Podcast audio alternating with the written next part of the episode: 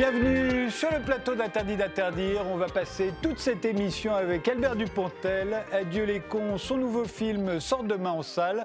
Alors ça tombe bien parce que c'est un très grand cinéaste et que ses films sont tous extraordinaires, celui-ci en particulier. Oui, je préfère vous le dire tout de suite, je suis un grand malade du cinéma d'Albert Dupontel. Mais ça tombe mal aussi parce qu'il y a le couvre-feu pour un tiers de la population française et qu'il va falloir aller le voir avant 21h. Mais bon, par les temps qui courent, c'est faire de la résistance que d'aller rire d'un drame au cinéma. Bonjour euh, Albert Dupontel. Je suis heureux de vous voir et, en même temps un peu surpris. Euh, cette émission était prévue depuis une bonne quinzaine de jours. Je m'attendais à ce qu'elle soit annulée. Je pensais que le film n'allait pas sortir. C'est ce qu'on avait annoncé. Puis finalement, il sort. Qu'est-ce qui s'est passé exactement? Euh, Ça dépend vraiment pas de moi. Euh, c'est vrai que moi, je pense qu'on aurait pu se mettre euh, un petit peu au vert en attendant que la situation s'améliore, ce dont je ne doute pas hein, d'ici quelques mois. Mais il y a des impératifs euh, qui, me dépassent. Voilà, on va dire des impératifs économiques qui me dépassent. Et, donc, mon film est, un petit peu transformé en boîte de sauvetage. Mais après tout, pourquoi pas? Ça me fait un brevet de, secouriste. Voilà. Oui, c'est comme ça que vous le voyez. Je propose qu'on regarde tout de suite la bande-annonce d'Adieu les cons. Il n'existe aucune trace de votre accouchement. Puis retrouver un enfant abandonné sous X depuis 30 ans, c'est très difficile. À ce point Oui, ça c'est normal. Hein. Donner ses données, reprendre, ça volait. Je m'excuse, mais je trouve ça trop injuste. Quoi, on peut rien faire alors? Ça peut prendre du temps. Mais c'est-à-dire, j'ai un souci de santé. Si vous êtes pressé, on s'en sort plus. Excusez ma grossièreté. Adieu les cons.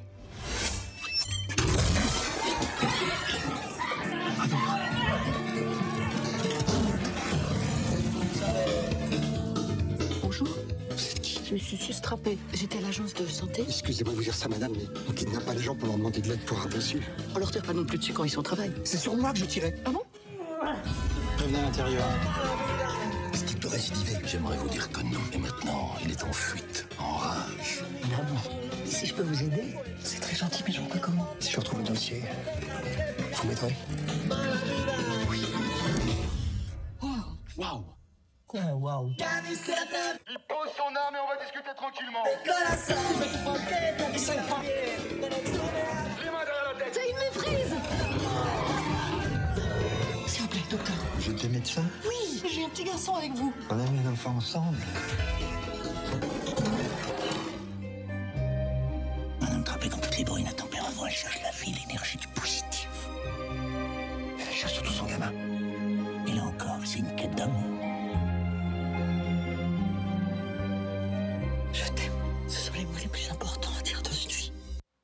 On a reconnu euh, Virginie Efira aux côtés de vous, Nicolas Marié, Jackie Berroyer. Euh, euh, comme toujours, c'est un drame, un drame qui confine à l'hilarité, mais, mais c'est d'abord un drame. Tous vos films sont des drames, au départ en tout cas, Albert Dupontel. oui, oui, effectivement. Euh, que vous dire par rapport à ça? J'ai toujours estimé que je faisais des drames rigolos, euh, beaucoup plus que des comédies ou que des drames purs. J'ai toujours aimé euh, mélanger rire et émotion, parce que c'est ces deux états intérieurs très forts que, je ressens en tout cas souvent et fréquemment.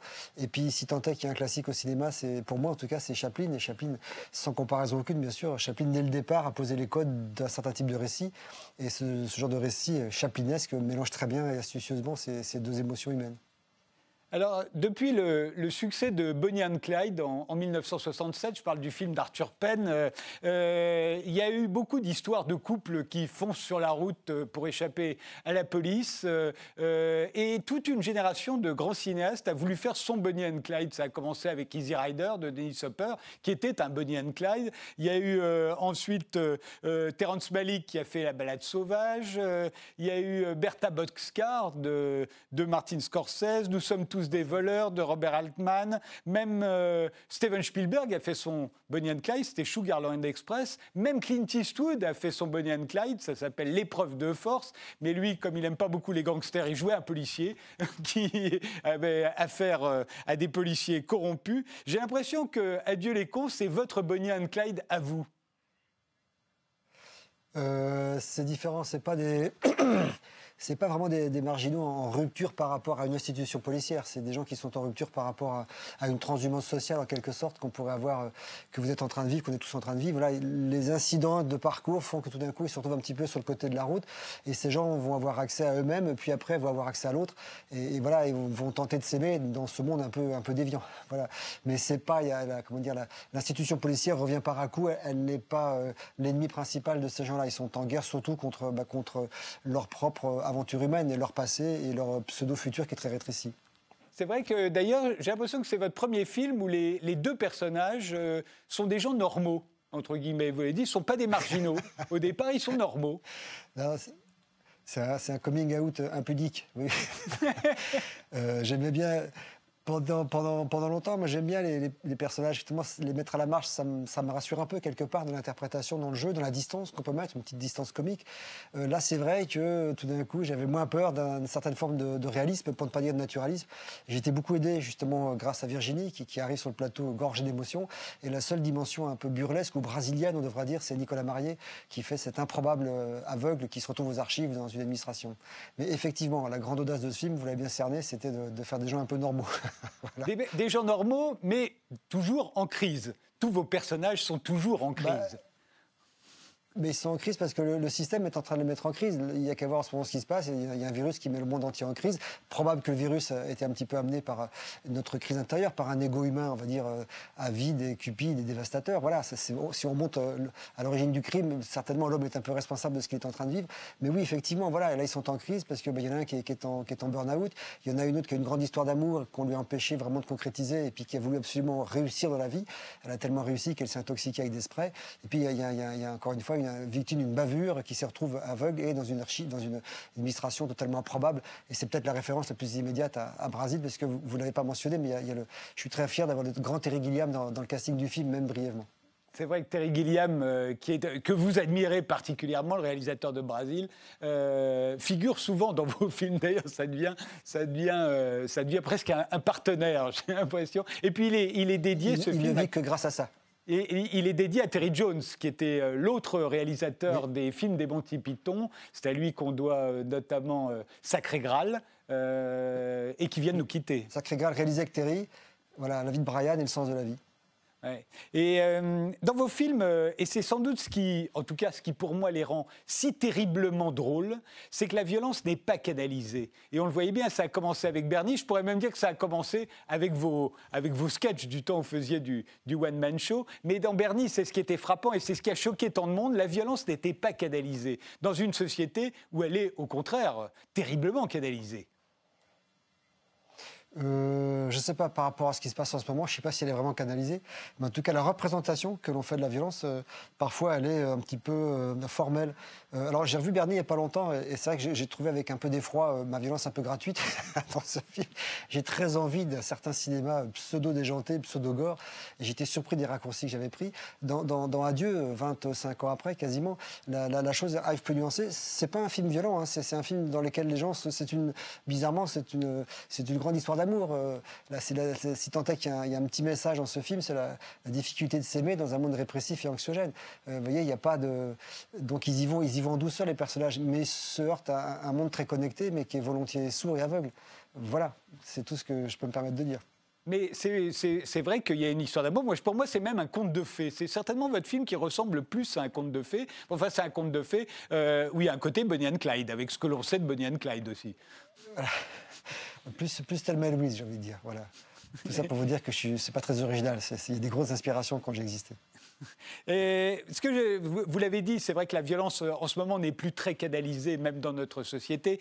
Euh, il n'en demeure pas moins que pendant très longtemps, on a vécu dans une société pacifiée. On a cru que tout allait bien. Et, au fond, vos films ont toujours été là pour nous rappeler que tout n'allait pas si bien que ça. Et que ça demandait, il demandait, il suffisait d'un rien pour que justement les personnages explosent. Euh, oui, c'est-à-dire, je ne peux pas dire que je sois vraiment un prophète, ni, un, ni, ni, pro- ni prémonitoire, ou promé- je sais pas comment on peut dire. En, fait, voilà, moi j'ai toujours été sensible au, au déséquilibre intérieur euh, des gens et que je sens souvent très facilement. Je le sens chez moi, bien sûr, et je le sens, autour de- je le sens chez les gens que je, rencontre.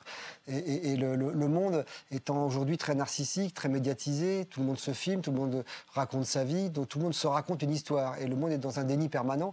Euh, mes personnages ne peuvent plus se mentir eux-mêmes parce que la réalité leur tombe dessus. Et c'est pour ça que tout d'un coup, que ce soit quelqu'un qui n'a plus de nom ou d'en- d'identité, comme, comme Bernie, d'ailleurs thème qu'on retrouve très récurrent dans, Adieu les cons, à partir de là, les personnages euh, essaient de s'organiser par rapport à une image factice et quand ils n'arrivent plus à y participer, ben, ils deviennent encore une fois eux-mêmes et, voilà, ils partent un petit peu, ils partent un petit peu en vrac. Mais c'est une, sensation intérieure, c'est un déséquilibre intérieur, mais qui est très fréquent chez les gens qui cherchent à s'exprimer. Euh, vous qui êtes un fan de peinture, je ne pense pas qu'il y ait beaucoup de peintres qui soient très très réfléchis devant, leur- tableau. Ils y réfléchissent concrètement à ce qu'ils vont faire, mais ils sont animés par quelque chose d'intérieur qui est assez euh, profond et qui permet une vision, une vision, un point de vue, un clin d'œil dans, un certain axe d'une réalité qu'on qu'on croit euh, normale justement. Rien n'est normal dans le fait de vivre. Mais je me suis toujours demandé, vous, à quel moment est-ce que le, la réalité vous est tombée dessus, comme vous dites Euh, Vous avez vécu dans un, un milieu plutôt privilégié, vous avez toujours été aimé par vos parents, en tout cas c'est ce que vous dites euh, dans, dans les interviews. Alors qu'est-ce qui s'est passé? Vous étiez le cadet, euh, euh, vos aînés avaient tout le pouvoir. Qu'est-ce qui fait qu'à un moment, vous l'a- vous l'avez raconté dans cette interview, vous vous êtes fait virer de la maternelle à l'âge de 4 ans? Ça n'arrive pas comme ça. Ouais. Moi j'ai l'impression que Oh, bah, jamais j'aurais trouvé la raison de me faire virer de la maternelle à l'âge de 4 ans. Il a bien fallu que la réalité vous tombe dessus, vous. Alors, euh, en plus, c'était à Conflans-Sainte-Honorine, vous voyez, c'est vraiment, j'ai grandi dans cette ville, Ah, donc euh, elle est tristement d'actualité en ce moment. ah oui. Euh, alors, j'ai aucun souvenir de ça. Ma mère m'a dit ça un petit peu attendri. Je pense qu'à l'époque, c'était les années 70, euh, on, repérait difficilement les gosses hyperactifs. Ça devait être ça, mon problème, juste être hyperactif. Quand je suis arrivé au CP, du coup, avec un an d'avance, puisque retiré du primaire, retiré de la maternelle, ils m'ont scotché la bouche parce que je parlais trop. C'est des façons un peu autoritaires et violentes. Euh, ces- ces actes d'autorité sur les enfants n'apprennent à l'enfant finalement que la violence. Voilà. Alors, où est-ce que j'ai eu la grande révélation? Peut-être quand j'ai compris euh, mon éphémérité, probablement quand j'étais étudiant en médecine. J'ai, fréquenté les urgences euh, à Beaujon, voilà, dans les années 85-86, et j'ai, découvert euh, que ce qu'on racontait sur la mort, c'était vrai. Donc il y a une panique intérieure qui s'est amplifiée et je me suis enfui euh, dans l'imaginaire parce que le réel me paraissait totalement incompréhensible, ce qui est encore le cas aujourd'hui malheureusement. Vous voyez, je suis supposé être un adulte qui, qui gère un petit peu son quotidien et pas du tout. Voilà, alors l'imaginaire me permet de raconter bah, ce que je ressens et je m'y sens plus à l'aise. Quelque part, je comprends mieux la réalité quand je la vois sur un écran que, que quand je la vis et je la subis.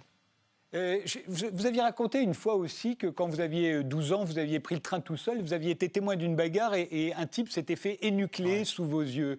Et je me dis que c'est une scène comme non, celle-ci. on- Non, je me trompe? On m'a raconté, on m'a raconté euh, ce qui s'était passé concrètement. Je l'ai pas vu sous mes yeux. Ça, c'est une exagération euh, qui vient pas de moi. Mais effectivement, bah, c'était encore à Conflans, vous voyez. Donc, euh, effectivement, j'allais chez Mémé. J'allais chez Mémé voir des films parce que Mémé m'emmenait au cinéma de quartier à Paris. On parle encore une fois des années 70. Et puis j'étais arrivé, il y avait encore les, les- les reliquats d'une bagarre. Alors c'était autre chose. C'était ce qu'on appelait les loupards, les loulous à l'époque. hein. Et effectivement, l'anecdote m'a été contée que ça avait été jusqu'à cet acte extrêmement violent. Voilà. Donc oui, mais je pense que alors, est-ce que c'est une captation à ta vie que justement des déviances, une captation à ta vie que des choses qui me font peur Probablement, on a tous des phobies particulières. Euh, enfant, moi, j'avais très peur de, de- de- l'autre, j'avais très peur de, la violence, voilà, et j'en ai encore très peur aujourd'hui, hein, objectivement. Alors peut-être c'est une façon d'exorciser justement cette, cette peur, probablement d'ailleurs. C'est, pas faire grand, grand cas de, de psychanalyse que de dire ça. Quoi. Et, c'est pour ça, me semble-t-il, que dans vos films, il suffit de rien pour que tout tourne mal, y compris dans, celui-ci. Euh, on, le voit bien dans, dans Adieu les cons, euh, tout peut mal tourner, on n'a rien de temps. Bah oui, mais en même temps, perdre son travail quand on est compétent, euh, c'est pas rien. Euh, dire à quelqu'un, madame, vous n'avez plus beaucoup de temps à vivre parce que vous avez trop travaillé, trop respiré de spray, c'est pas rien. Euh, coller un, aveugle suite à une libération administrative dans des archives, c'est pas rien. Donc vous dites c'est rien. Moi, je trouve que c'est pas rien. C'est le- l'effort que l'on fait tous pour participer, encore une fois, à la vie de tous les jours, ce que j'appelle le troupeau social, il est, colossal. Et quand je le raconte à travers mes petites gens, j'ai l'impression que des millions de gens en France font des efforts colossaux pour pouvoir justement avoir une apparence de normalité et, se consacrer à leur bien-être ou à ce qu'ils pensent être leur bien-être ou avoir des, jouissances euh, qu'on leur propose. Il y, a- une phrase il y a très longtemps de, de, Tocqueville dans De l'Amérique où, il dit, euh, il découvre en fait ce que c'est que, euh, ce que la démocratie, parce que la première démocratie officiellement c'était, en tout cas c'était l'Amérique, et il dit la démocratie sera évidemment le, prochain, la prochaine façon de gouverner et s'occupera du bien-être de ces gens pour peu que ces gens ne s'occupent que de leur bien-être.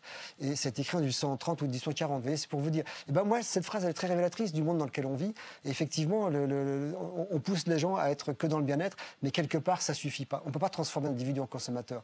Et voilà, donc tout d'un coup, des échéances, si on prend Dieu les comptes, des échéances surgissent dans la vie de ces gens. Tout d'un coup, vous êtes, trop vieux, vous êtes malade, etc., etc. Et euh, voilà, tout d'un coup, le, chemin dans lequel ils se sont éduqués, se sont construits, devient totalement incomplet. Et ben, ils partent en rupture. En l'occurrence, sur les comptes, c'est pas bien méchant. Encore une fois, c'est juste des, des gens qui cherchent à s'aimer. C'est pas bien méchant.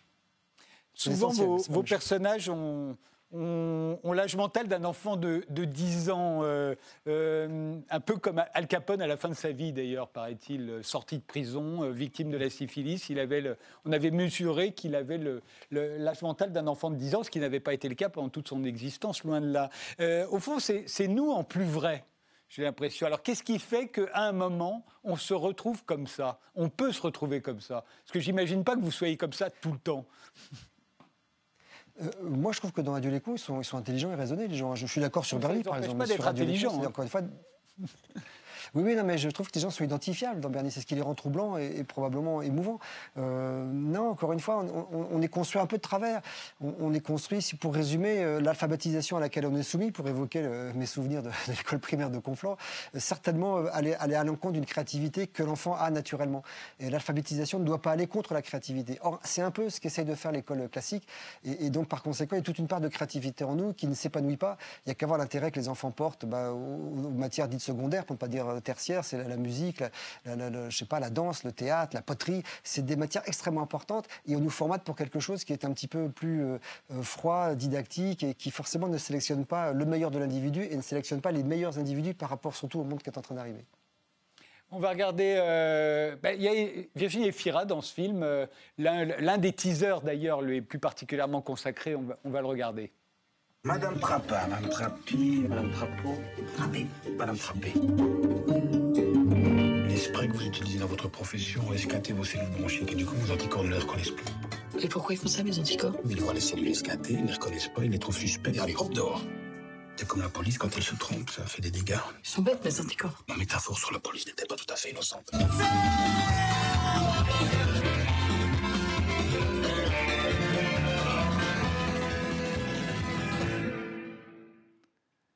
Alors Virginie Efira, j'ai l'impression que c'est la, coqueluche du cinéma français depuis dix ans. Euh, euh, on lui a pardonné d'avoir débuté comme euh, ani- animatrice de télé sur M6. Euh, elle fait deux, trois, quatre, cinq, jusqu'à cinq films par an. Pourquoi Virginie Efira J'ai l'impression qu'on pourrait demain créer au César une catégorie du meilleur film de Virginie Efira de l'année, euh, dans lequel vous pourriez Non, concourir. Vous avez, vous avez raison, elle a, elle a- elle a un gros défaut, c'est qu'elle tourne trop, on en a souvent parlé. Mais en fait, Virginie faisait partie d'un petit groupe d'actrices qui me faisait très envie, professionnellement s'entend. Et, donc, euh, ces grandes dames se sont prêtées avec beaucoup d'humilité aux essais, ce qui est souvent une démarche plutôt intéressante pour un metteur en scène. C'est aussi une façon pour l'actrice de voir ce que le metteur en scène propose, essaye de faire. Donc voilà, elle, s'est prêtée au, jeu et, de ces essais, la caméra, en, très bon juge impartial, a, vraiment pointé avec évidence les, émotions, la disponibilité psychique de Virginie par rapport à ce rôle précis de cette sustrapée. C'est comme d'essayer des, des solides et de chercher la note que l'on cherche. Mais toutes ces autres actrices que j'ai vues, j'espère les retrouver sur d'autres projets. Il faut bien comprendre. C'est juste que je cherche dans ces qui, me plaisaient, ou comme ces acteurs qui me plaisaient, je cherche la personne qui pourrait être le plus adaptée au personnage de, de, puisqu'il s'agit de ça. plus particulièrement Virginie Efira, pour plaire à la fois, pour intéresser Albert Dupontel et, et, euh, Nicolas Thiel ou Éric Besnard euh, et, ou Anne Fontaine, euh, elle doit avoir quelque chose de particulier. Comment se fait-il qu'elle intéresse tout le monde dans tous les rôles. Il y a Virginie policière, Virginie malade, Virginie euh, adultère, Virginie mère de famille.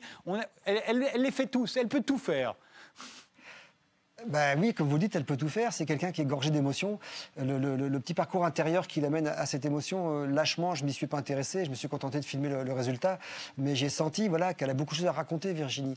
Et effectivement, ses débuts apparemment modestes, mais je pense qu'on débute comme on peut, et ben, sont certainement révélateurs d'un tempérament. Et le fait qu'elle elle arrive à surmonter ça, qu'elle puisse montrer que c'est une grande actrice, c'est très motivant par rapport à elle, justement. Parce qu'elle n'a pas été encensée dès le départ. Elle a eu le regard un peu suspicieux. Mais c'est une grande actrice, voilà. Donc elle a beaucoup de choses à raconter. Et là, je vous dis, même moi, quand j'arrive, mon œil à moi, peut-être plein de préjugés, mais quand on met la caméra, la caméra n'a pas de préjugés. Et tout d'un coup, elle point du doigt. Vous savez, Sandrine, sur, sur 9 mois c'était pareil. Euh, j'ai fait des, essais, et, même les essais finis, je me rappelle m'être dit, mais je sais pas quoi, quoi penser. Et c'est mon cadreur qui m'a dit, tu sais, cette fille, je parle de Sandrine Kiberlin, quand elle s'énerve, elle, quand elle s'énerve, elle reste sympathique. Et ben voilà, voilà. lui qui avait l'œil à l'œilleton a vu des choses euh, hors préjugés, hors attentes particulières. Et voilà, et ben Virginie, filmée, elle dégage beaucoup de choses. Et, et un cinéaste rusé euh, peut certainement comprendre tout l'outillage dont elle dispose. C'est pour ça que en ce moment, en tout cas, moi, c'était, une évidence. Alors, c'était pas du tout ce que je pensais au début, indiscutablement.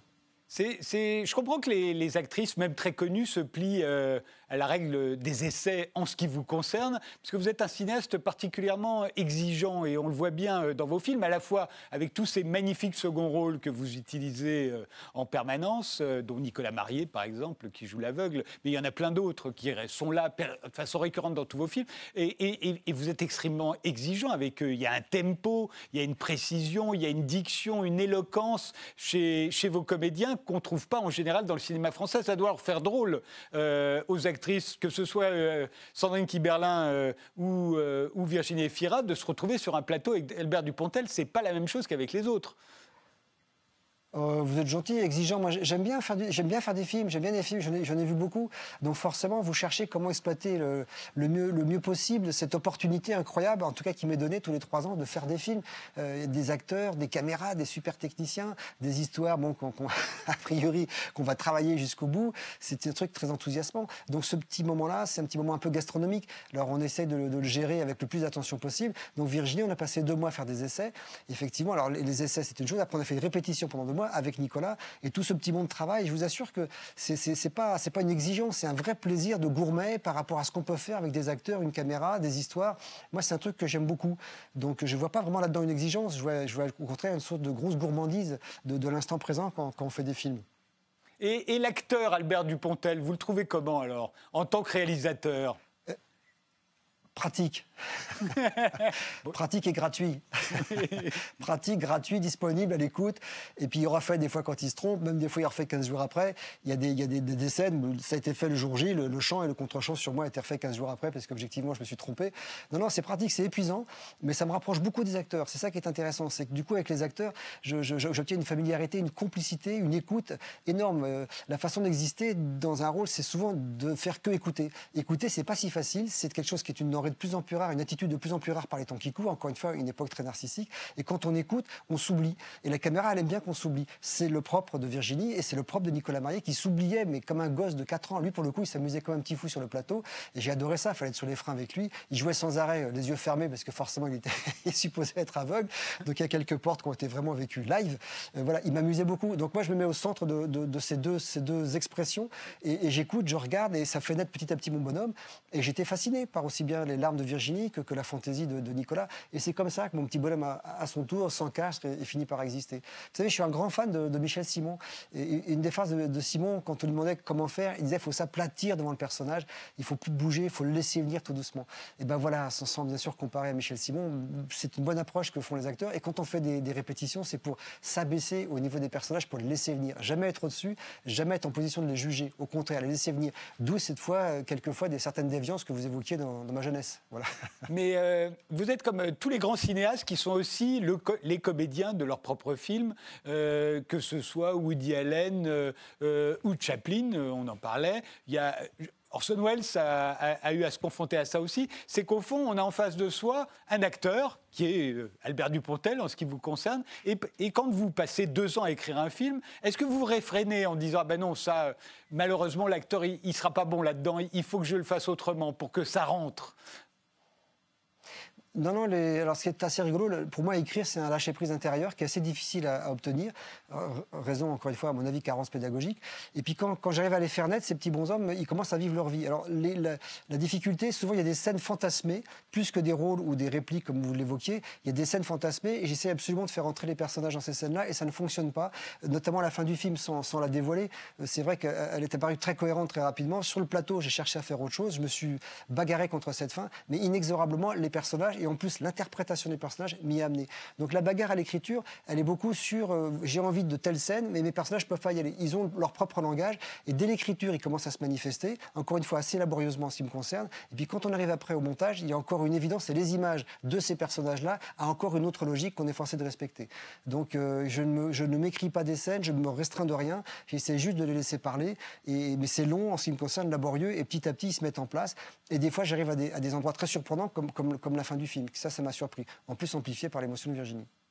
Vous, vous imaginez un jour d'écrire un film euh, et de le faire sans vous C'est-à-dire que tout à coup, vous avez envie de parler de quelqu'un d'autre. Euh, Chaplin a attendu la fin à la comtesse de Hong Kong et, et il a pris Marlon Brando. Cela dit, c'est loin d'être son meilleur film. Pas son- mais, pas son meilleur- ouais, mais pas il son a attendu très longtemps pour s'y résoudre. Et on a bien vu Woody Allen, à, à partir d'un certain âge, confier son propre rôle à d'autres acteurs comme Larry David, par exemple.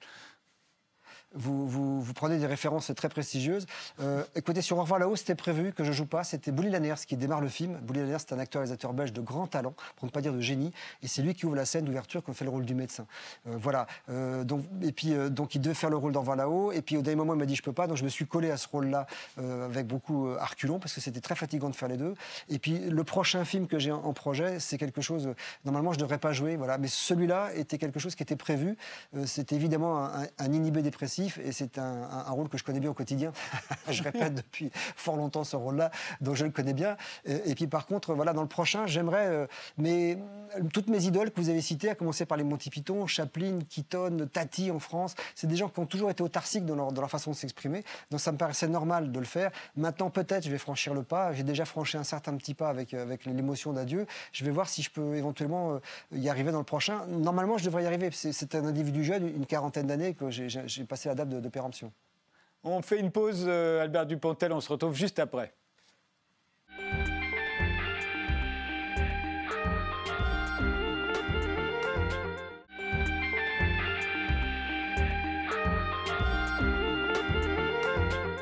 Nous sommes toujours avec Albert Dupontel. Adieu les cons, son septième long métrage sort demain en salle. Euh, il y a plusieurs teasers. On a regardé celui qui concernait Virginie Efira. Voilà celui qui concerne votre personnage. Regardez. Alors, monsieur Cuchor, Cuchasse. Monsieur Cuchasse. Voilà. Le ministère souhaite que la réorganisation des services soit confiée à quelqu'un de plus. euh, Plus compétent Non, Plus jeune non. Enfin, si. Vous m'avez dit que je prends la direction de la zone nord, monsieur Kurzman. Oui. Mais euh, en fait, euh, non.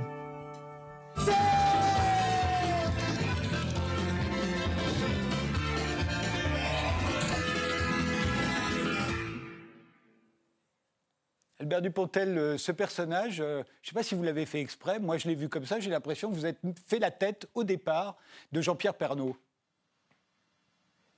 Euh, je crois savoir qui c'est, mais j'ai plus de télé depuis 25 ans. Donc... Donc c'est pas fait dire exprès. vraiment une référence, mais, mais je crois que c'est un animateur de. Bah, dès qu'on a des physiques un peu communs, euh, on ressemble à un autre. Voilà. non, tout à coup, je me suis dit, mais il l'a fait exprès. En plus, il se trouve, comme vous avez un côté un peu visionnaire, il se trouve que Jean-Pierre Pernaud a annoncé qu'il quittait le, le journal de, de 13 heures de TF1. Donc il y avait un petit côté adieu les cons aussi. Et euh, donc ça n'est pas fait exprès. ça n'est pas fait Non, non. exprès. Et donc, euh, c'est une Mais chacun a les coïncidence. références qu'il peut, Fred. à propos de références, d'ailleurs, euh, on est dans une période où tout le monde a pour référence et, comme nostalgie le cinéma des années 70. Vous, j'ai l'impression, on parlait de Terry Gilliam, euh, de Terry Jones. euh, vous, j'ai l'impression que ce sont les années 80, au fond. Gilliam, Brasil, c'est le film phare des années 80. On l'a tous, tous ceux qui l'ont vu en salle à l'époque en sont sortis marqués. C'est l'esthétique des années 80. Il y a les frères Cohen aussi qui ont joué un grand rôle, et je pense pour vous également. Au fond, les années 80, cinématographiquement, euh, j'ai l'impression plus euh, influencé le cinéaste que vous êtes devenu que les années 70. Oui, aujourd'hui, je suis au carrefour de plein d'influences, objectivement. Mais c'est vrai que quand j'avais 20 ans, bah, au milieu des années 80, euh, ma cinéphagie c'est, c'est devenu un petit peu cinéphilie. Et c'est beaucoup à cause de, effectivement, de Guillaume, de la carrière américaine de Verhoeven aussi, de certains cinéastes russes comme Klimov, euh, de, des frères Cohen, évidemment, de, des grands moments de, de, Blier, etc., etc. Voilà, donc ça, c'était quelque chose auquel j'ai biberonné. J'adorais à la fois le propos qui était tenu et qui me touchait et, l'élégance avec laquelle c'était raconté. Et effectivement, Brasil est une vision, on va dire, un peu crépusculaire, même très crépusculaire et, pessimiste, mais qui est racontée avec une, poésie, une invention, une inventivité, une créativité extraordinaire. J'avais été absolument ébloui par ce film. C'est vraiment un film fondateur. Et quand j'ai eu la chance de rencontrer Terry Jones et Terry Gilliam, évidemment, je les ai reliés à ces grands souvenirs et des Monty Python et de Brasil. Mais l'influence, elle, est manifeste. Et j'ai toujours aimé ça. Au début, j'avais même un, peu des préjugés par rapport à un cinéma que je considérais comme plus figé. Et puis ces préjugés ont disparu. Je pense à, des Bergman, à, certains films de Bresson. Je pense à Ken Loach. Je pense à voilà. Et tout d'un coup, voilà, je me suis rendu compte aussi que, que oser faire simple, c'était très bien. Mais, mais, mais voilà, effectivement, ce, cinéma que vous évoquez, c'est un cinéma coloré, c'est un cinéma quasi sensuel qu'on peut aussi retrouver chez Max Ophuls dans, les années 40-50. Euh, voilà, voilà. Mais en tout cas, cette façon de s'exprimer avec une caméra, j'ai toujours été très sensible à ça, absolument, sans, me comparer au film évoqué. Vous, citez Bertrand Blier, avec qui vous avez eu la chance de tourner Le bruit des glaçons euh, euh, avec Jean Dujardin, sous la direction de Bertrand Blier. Quand vous avez fait ce film, je me suis dit, tiens, là, il est dirigé par un metteur en scène dont j'étais à peu près sûr que vous l'aviez beaucoup admiré. Et, je me suis demandé comment ça se passe. Euh, vous avez fait beaucoup de films en tant que comédien, mais d'être dirigé par un metteur en scène qu'on a beaucoup admiré, qu'est-ce que ça vous a fait? Eh ben, c'est très, émouvant, c'est très impressionnant. C'était euh, il faut bien comprendre, c'est certainement l'un des plus grands poètes du cinéma qui existait en France, au niveau de Prévert, au niveau de Janson. En plus, il menait sa caméra, il dirigeait les acteurs. Alors de le rencontrer, c'est vraiment quelque chose d'impressionnant. Euh, on fait attention à la façon dont, sur le texte, je le savais par cœur, pas d'erreur par rapport à ça. Et ce qui est intéressant dans la façon de diriger de Bertrand, c'était la musique qu'il recherchait sans arrêt. Il recherchait une musique, quitte à nous donner les intonations par rapport au texte, de façon à ce que ça soit restitué. Euh, voilà, c'était un moment très fort en ce qui me concerne. J'ai une énorme admiration pour, pour Blier. Et voilà, j'ai eu du bol de, faire cette rencontre effectivement avec quelqu'un d'absolument fondateur aussi pour moi. Pour moi, effectivement, c'est le dernier représentant du réalisme poétique d'avant-guerre, euh. Sauf qu'avant-guerre, c'était la lutte des classes. Lui, ça a été plutôt la lutte des sexes. Du moins, au début, dans ses premiers La lutte des sexes, mais oui les années 70 sont en train de se bagarrer contre la pudibonderie qui émergeait des années 50. C'est très intéressant. Mais vous avez, vous avez raison, le, réalisme poétique de, Renoir, par exemple, l'ouverture de, La Chienne, c'est extraordinaire. Et là aussi, il y avait la lutte des classes, oui, c'est vrai, mais elle est tellement bien racontée, que ce soit dans Boudu, que ce soit dans La Chienne, que ce soit dans La Règle du jeu, ou les films de, les films de, Carnet, par exemple. Euh, vous avez raison, voilà, c'est le, le digne successeur de ça, absolument. Et euh, vous, ça mal commencé, euh, j'ai l'impression, avec le cinéma français, Albert Dupontel. Quand vous sortez Bernie, euh, on vous traite quasiment de nazi à l'époque.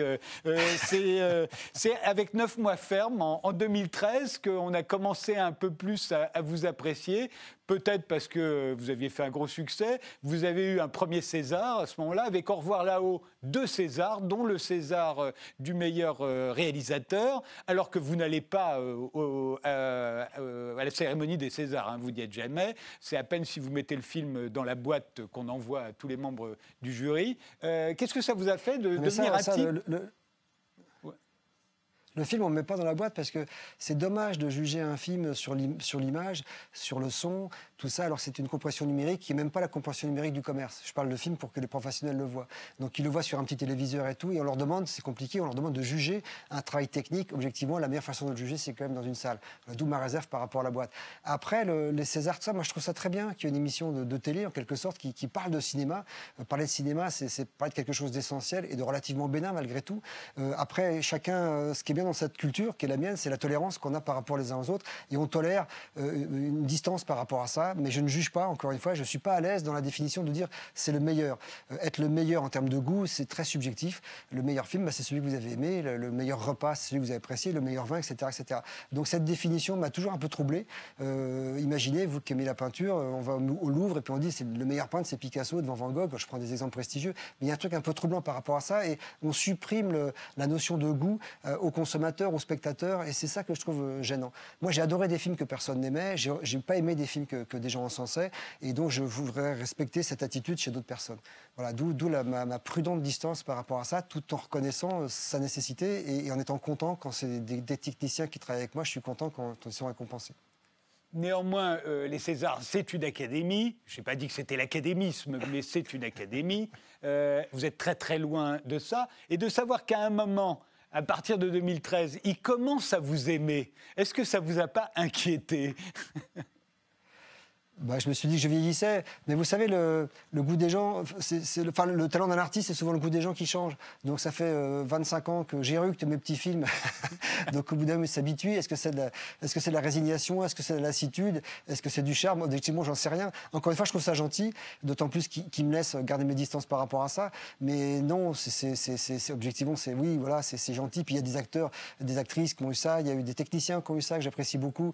Donc voilà, c'est sympathique. Mais c'est vrai qu'il faut, en tant que spectateur, il ne faut pas considérer que le mieux, c'est ce qu'on vous montre et dont on vous dit que c'est le mieux. Ça, il ne faut pas tomber dans cette erreur-là. En tant que jeune spectateur, surtout, il faut contester justement les, statuts. Les statuts, c'est fait pour être déboulonné. Donc, il ne faut pas avoir peur de, me déboulonner. Voilà, même pas mal quand je tomberai au sol. Alors, moi, j'ai un peu de mal à vous déboulonner parce que pour moi, tous vos films sont vachement bien. Euh, mais il se trouve qu'il y en a un qui est spécial quand même, c'est Au revoir là-haut, qui vous a valu deux Césars d'ailleurs. Il est spécial parce que vous aviez un gros budget. Et est-ce que vous avez aimé ça? Il se trouve que le film est extraordinairement spectaculaire. L'argent est à l'écran, mais tous vos films sont spectaculaires, même avec très peu d'argent. Donc, est-ce que vous avez aimé disposer d'un très gros budget? Bah, c'est pas que j'aimais disposer d'un très gros budget, c'est qu'il était cohérent ce budget. C'est l'adaptation d'un livre qui, était un gros succès populaire, qui était un, prix, un prix Goncourt, qui racontait une histoire épique, euh, forte, qui racontait une époque. Donc tout d'un coup, il fallait pour faire ce film, il fallait, on avait, je crois, 16 millions. Il elle était cohérente. Ce qui est gênant, c'est quand on n'a pas assez d'argent, ou même des fois on a trop d'argent. Là, c'était le bon budget pour faire ce film. Au lieu de tourner deux mois, j'ai tourné trois mois, et j'avais, je suis extrêmement bien produit depuis dix ans par Catherine Bozorgan, pour ne pas la nommer, et j'ai toujours eu de comme une production qui était intelligente par rapport à ça. L'argent, effectivement, quand on fait Bernie, on a très peu d'argent, mais le peu qu'on a, on le met au bon endroit par rapport au spectaculaire du film. L'aspect épique, l'aspect spectaculaire, l'aspect narratif, l'aspect distrayant, l'aspect comestible, c'est vraiment quelque chose auquel je tiens. Et les cinéastes qu'on a évoqués, que je suppose avoir formé mon, éducation euh, cinéphagique, ce sont des cinéastes qui ont toujours manié ça avec brio, des frères Cohen et Terry Gilliam. Donc tout d'un coup, j'avais un budget qui était cohérent, et croyez-moi, ça serait à refaire, je le ferais avec plaisir. C'était juste fatigant parce que je jouais, mais cet univers euh, avec lequel je me suis confronté des grands techniciens, un, grand chef-op, un grand, un grand cadreur, un, grand euh, superviseur des effets spéciaux, etc. Tout ça, ça m'a fait un bien fou, mais bien sûr, il faut des sous pour payer ça. Donc en fait, le budget était cohérent. C'est un gros budget, mais il était cohérent. Si demain, je fais une petite histoire dans une cuisine, on ne sait jamais, ce n'est pas la peine d'avoir autant d'argent, ça serait une aberration. Donc euh, voilà, j'ai plusieurs projets en tête, mais là, j'ai des gros projets, mais cela, pour l'instant, je ne m'y risque pas, parce que je sais qu'il faut attendre d'avoir des sous, ça va être compliqué dans les, dans les années à venir, je pense. Et là, j'ai un projet plus modeste qui me paraît avoir un budget à peu près similaire à celui d'Adieu les cons. La cohérence du budget, en fait, c'est ça qui, qui est Euh, j'ai entendu des, adolescents euh, parler de, Revoir là-haut et qui sortaient, qui disaient Je ne pensais pas qu'un film français pouvait être comme ça. Ça, étonnait beaucoup. C'est-à-dire qu'à la fois, il y avait cette virtuosité qui est la vôtre, mais qui là se déployait sur un, plateau qui semblait soudain plus grand, avec plus de monde. Euh, et, puis surtout, c'était un film d'action, un film inventif, un film magnifique à regarder. Et on a l'impression que le cinéma français ne donne plus ça. En tout cas, c'est l'impression qu'ont les jeunes spectateurs qui boudent le cinéma français en général. Ils préfèrent aller voir des films américains. Bah, le cinéma français a un gros avantage, c'est qu'il existe. Le cinéma américain, souvent, c'est la victoire d'une économie sur une culture qui est la nôtre. Euh, et quant aux gamins, bah, c'est un manque d'éducation. Parce que s'ils regardent justement, euh, euh, je sais pas, Les Enfants du Paradis, c'est juste magnifique. C'était fait dans les années 40, pendant la guerre même. Donc voilà, il y a, un foisonnement, il y, a des idées, énormément d'idées dans, les grands cinéastes français. L'époque est pas très bonne par rapport à ça, je, je, leur, accorde. Mais si vraiment on, leur, on enseignait ça, en tout cas on leur proposait ce cinéma-là plus, souvent, plutôt que de, des cours parfois un peu rébarbatifs, je suis sûr qu'ils auraient conscience de ça et qu'ils restituerait cette, cette chatoyance d'un cinéma qui, franchement, a été un des, plus grands cinémas du monde, comme le cinéma italien, comme le cinéma allemand. L'Europe a connu vraiment une explosion euh, cinématographique il y, a, un peu il y a fort longtemps. C'est pour ça que la jeune génération a tendance à, être surpris par rapport à ça. Mais quand moi je fais revoir là-haut, je m'en trouve en droite ligne avec Les Enfants du Paradis, je m'en trouve en droite ligne avec d'autres grands films qui ont été faits dans ces années-là, et je vois pas vraiment où est le, où est hiatus. Voilà. Maintenant, les Américains se sont emparés effectivement de, de cette façon de faire, mais c'est surtout une victoire économique, encore une fois. Ils ont des budgets colossaux. C'est très impressionnant les budgets que les Américains peuvent avoir. Ils, travaillent pour le monde entier et nous, on travaille pour un, pour un petit, petite francophonie. la Suisse, la Belgique et la France, c'est déjà pas mal. Mais c'est vrai que c'est plus, plus ce que ça a été il y, a, il y, a, 40 ans où le cinéma français était regardé, scruté, étudié aux quatre coins du monde. Voilà. Bon.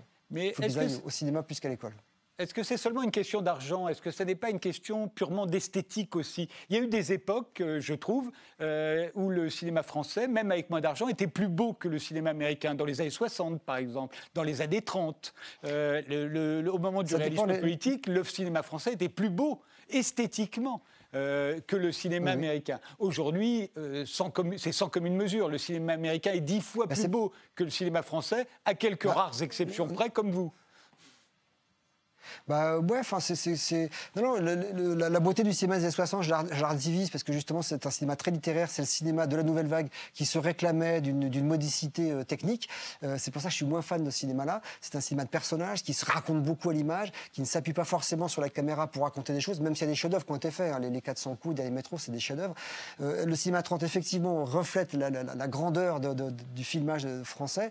En ce qui concerne par exemple à ce qui se passe actuellement, qu'est-ce qu'il y a de beau dans le cinéma américain? Euh, Je sais pas, y a- il y a- je suis pas sûr que les Marvel soient si beaux que ça. C'est un Ah film des beaux non. jeux vidéo. Des fois, je suis, je suis- je suis un peu perdu. Donc aujourd'hui, bizarrement, le cinéma américain, je- vous parlez des, des années 80 tout à l'heure. Les années 80, il y avait un cinéma indépendant américain extrêmement vivace qui justement s'appuyait sur une grammaire très européenne. D'ailleurs, c'est souvent des cinéastes européens, je parle de Verhoeven, qui ont fait, qui ont amené cette grammaire dans, dans un cinéma euh, qui, qui, qui demandait qu'à s'exprimer. Mais par contre, par rapport au reste, je suis pas sûr que le cinéma américain soit si beau que ça. Il y a un soin qui est apporté, il y a une exigence industrielle qui est apportée, qui fait souvent de très jolis films, mais c'est un cinéma qui, travaille encore une fois en, grande quantité. Donc dans cette grande quantité, souvent il y a- des pépites, mais pas toujours, loin de là.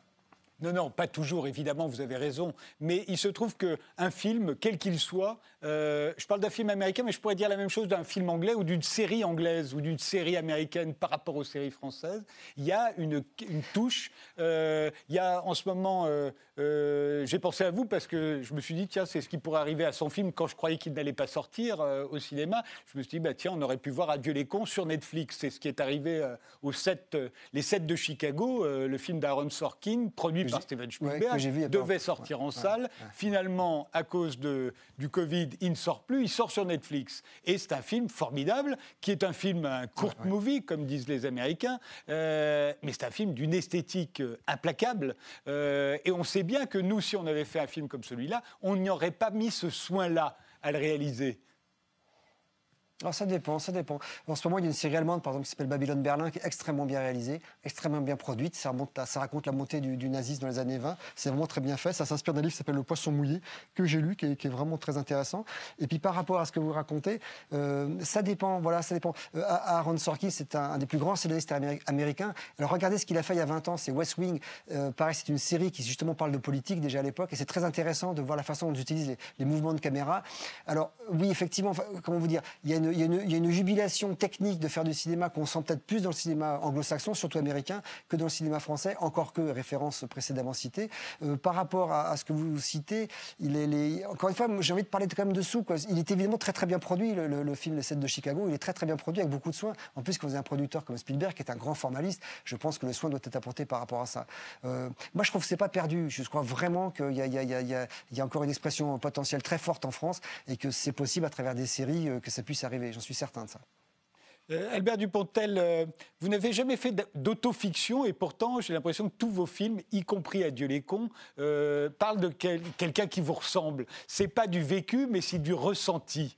Est-ce que et, et à chaque fois c'est une nouvelle facette qu'on voit, mais j'ai l'impression au fond peut-être que vous racontez la même histoire depuis 25 ans.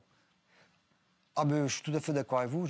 D'abord, je trouve que je suis un auteur limité, qui est vraiment encombré par une névrose récurrente, qui sont toujours les mêmes thèmes, l'abandon, la, carence affective, les dossiers sous X, l'identité qui est floue, etc.. Donc certainement, ça doit avoir rapport avec moi, Euh, mais j'ai aucune excuse à ça. Comme vous l'avez raconté, effectivement, je sors d'un milieu euh, socialement confortable et j'ai été aimé. Et toujours est-il, quand mon père il a vu Bernie, il m'a dit qu'est-ce que je t'ai fait, c'est pour vous dire. Donc voilà, donc je, je, je pense que de toute façon, quiconque essaie de s'exprimer, en plus en écrivant, en jouant, en réalisant, forcément on parle de lui. Ce qui est une vraie limite d'ailleurs, parce que j'ai aimé dans le livre de, dans le livre de Pierre, il m'a ouvert des portes sur des personnages que j'aurais été incapable d'imaginer. Je pense à Pradel, je pense à deux tas de personnages comme ça, j'aurais pas été capable de les imaginer. Par contre, je comprenais bien ce qu'il voulait me raconter. Donc ça reste pour moi une limite, euh, une névrose, une petite, une petite niche mentale que je m'efforce d'explorer année après année. Effectivement, il y a d'autres facettes dans cette niche mentale. C'est ce qui fait les nuances que gentiment vous, vous soulignez. Mais c'est d'autant plus frappant que Adieu les cons, c'est donc l'histoire d'une jeune femme, euh, euh, Virginie euh, qui est malade et qui, euh, parce qu'elle elle va mourir, elle veut retrouver l'enfant qu'elle a abandonné euh, euh, quand elle était très très jeune. Et évidemment, ça fait penser à Bernie, parce que Bernie, c'était également un enfant abandonné, mais ça fait penser à presque tous vos films, euh, y compris Au revoir là-haut, où il y a un des deux personnages principaux qui a de sérieux problèmes avec son père. Et, et- le fait que ces thèmes-là reviennent, je comprends bien aussi pourquoi il est dans ce film-là, dans Adieu les cons, parce que pour que l'histoire ait lieu ensuite, ben c'est bien. Euh, mais à chaque fois, vous retombez sur cette affaire-là, comme si vous n'en sortiez jamais. C'est pire, vous n'avez pas encore lu le prochain. ça va être comme ça aussi. Euh, je, pense que mes, mes déviances d'adultes euh, euh, viennent effectivement de, mon enfance. Encore une fois, je- j'enfonce une porte ouverte en disant ça.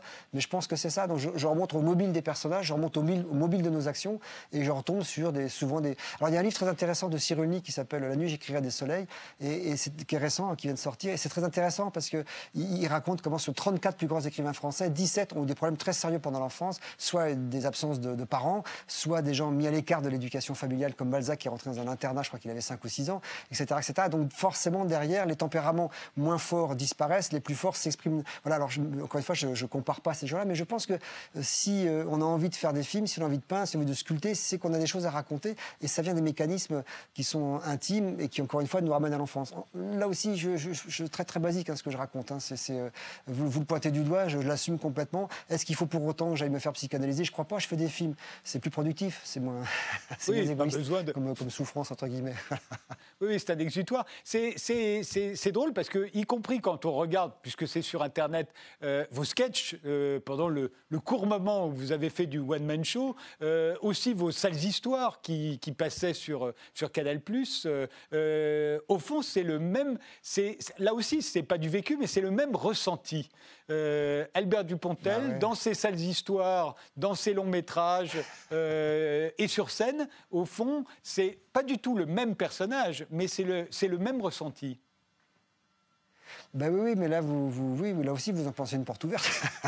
Oui, c'est vrai. Euh, oui, oui, bien sûr. faux. Voilà. Non, non, non, mais c'est vrai. je- C'est oui, voilà. Je, je- je raconte sans arrêt. Je commente le petit monde que je suis en train de traverser. C'est un commentaire qui est discutable, mais c'est toujours les choses comment je les vois. Cette interview qu'on est en train de partager, vous en avez une captation, j'en ai une autre. Ce que je perçois de l'environnement, c'est cette captation-là. Vous en avez une autre, etc. On est tous, on est tous sans- apparemment euh, formés pour être pareils et tous profondément différents. Et, et donc voilà. Donc je raconte le monde tel que je le vois. Et au bout de cette film, forcément, je suis un peu trahi. C'est pas très gentil de me dénoncer comme ça, Fred. Mais euh, par ailleurs, j'insiste un peu, parce que c'est vrai que j'enfonce une porte ouverte, et en même temps, je me dis, vous n'avez plus le même âge aujourd'hui. Et pourtant, vous êtes le même. Ah oui, Euh, Chaplin, les films d'après-guerre n'ont plus rien à voir avec les films d'avant-guerre.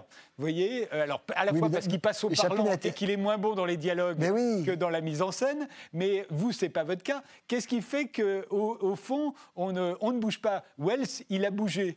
Et euh, vous, euh, vous devenez un, cinéaste je pense, vous faites des progrès à chaque fois en tant que cinéaste, mais au fond, vous avez envie de raconter la même histoire. Parce que je suis, tributaire de cette histoire, je suis, névrosé, voilà, je suis névrosé par rapport à ça, indiscutablement. Mais vous parlez de Chaplin, Chaplin a été battu par la technique. hein. À peine il avait inventé un, personnage extraordinaire qui était son petit, vagabond, à un moment donné il a été rattrapé. Et puis il, il a vieilli aussi pour faire ce qu'il faisait euh, quand il avait 30 ou 40 ans, c'est difficile de le faire à 60. Mais, malgré tout, il a raconté aussi beaucoup de choses qui sont identiques. Euh, J'ai vu il n'y a pas longtemps Limelight, qui effectivement sur un rythme que différent de, ces grands, des grands moments où c'est son petit vagabond, mais il raconte beaucoup de choses qui sont similaires avec le Kill. Lui aussi d'ailleurs est très relié à l'enfance, avec des raisons fortes parce qu'il a vécu une enfance extrêmement traumatisante. Donc il l'a raconté avec plus de légitimité en ce qui me concerne. Mais oui, voilà, on, on- on se raconte en permanence. Et quand on est très prolixe comme Woody Allen, eh ben, je pense que Woody Allen raconte sans arrêt aussi les, mêmes thématiques. De, film en film, j'en connais beaucoup, on voit bien que c'est les mêmes thématiques qu'il aborde. Donc être obsédé par soi, euh, ça peut être encombrant dans la vie de tous les jours, euh, mais quand on fait des films, c'est plutôt libérateur, parce qu'au moins on sait de quoi on parle. Donc moi, je raconte sans arrêt mes petites névroses euh, depuis un petit moment déjà. mais, et puis le prochain, oui, je voudrais parler d'un autre décorum, je changer de décorum, je voudrais que mes, personnages se meuvent dans une élite intellectuelle, enfin ce qu'on appelle une élite intellectuelle, apparemment aisée socialement, mais je m'en sors uniquement en les rattachant à, des failles euh, de l'enfance, à des failles affectives très profondes. Donc c'est un schéma qui est basique, mais qui est efficace et que en tout cas je peux comprendre, d'où sa redondance euh, systématique. J'allais pas dire facile parce que je sais que c'est de moins en moins facile de monter des films, mais c'est plus facile pour vous aujourd'hui euh, de monter un film euh, d'Albert Dupontel, euh, donc qui ne transige pas Depuis- avec les, les exigences d'Albert Dupontel pour faire un film.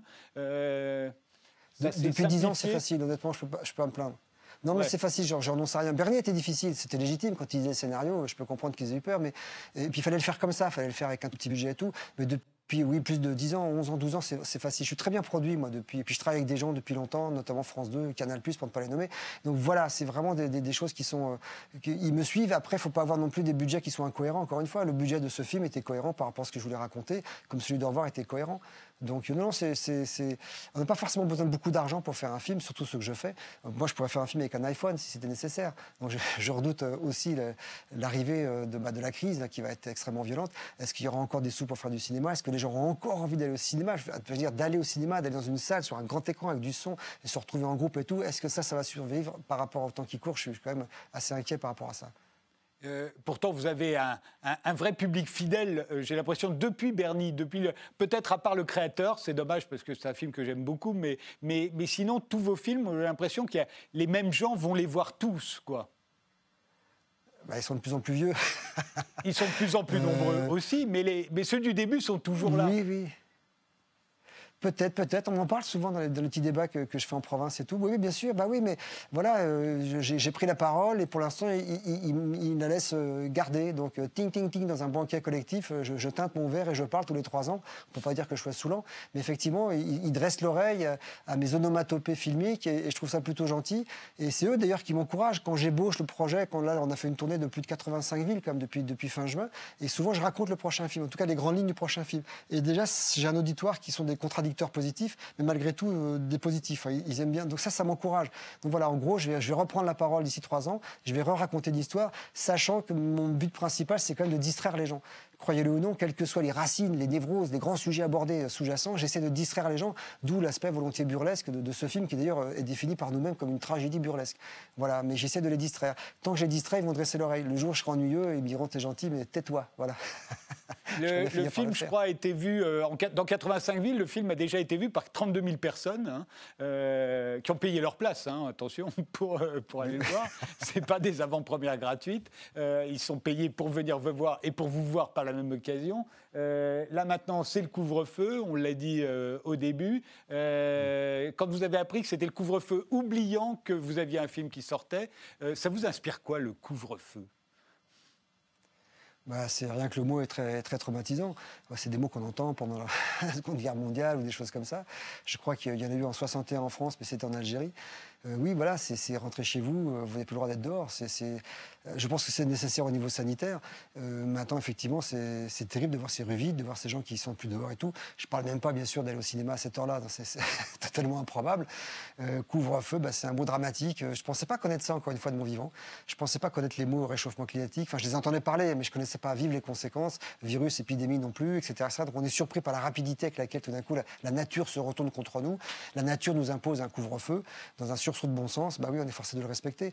Euh, moi, je pense que ça n'a pas duré. Je pense que cet été, les choses vont redevenir à la normale. Alors, si redevenir à la normale, c'est se relancer dans cette frénésie consumériste qui fait fondre la planète, bah, ça serait une catastrophe. Si vraiment la conscience est prise de ce qui est en train de se passer, bah, c'est peut-être un, bien pour un mal, même si je dis ça avec tous les morts qu'il y a eu, voilà, je ne le souhaite pas. Mais peut-être peut que c'est relativement gentil ce qui se passe par rapport à ce qui pourrait se passer ou qui va peut-être se passer dans les années à venir. Peut-être.